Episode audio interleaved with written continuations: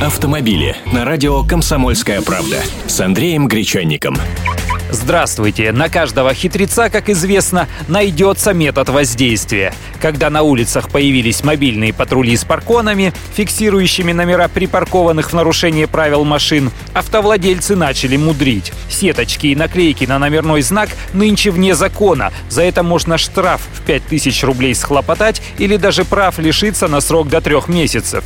Тогда народ взялся заклеивать цифры или буквы в знаках кусочками газет, картонками, тряпочками, забрызгивать пенками. Мол, не виноватый я, само прилипло. Но теперь в Москве появятся велопатрули. Специально обученные люди будут очищать заклеенные или чем-то испачканные номера с нарушением припаркованных автомобилей. Велосипедисты-очистители будут курсировать в зонах платных парковок, чтобы следом едущие парконы могли фотографировать и штрафовать автовладельцев владельцев-нарушителей. Кстати, с 1 июня, когда платной станет парковка на всех улицах внутри Бульварного кольца, в столице начнут работать 100 пеших инспекторов с ручными камерами фиксации, которые на узких улочках будут проверять, оплатил ли автовладелец парковку. Автомобили с Андреем Гречанником.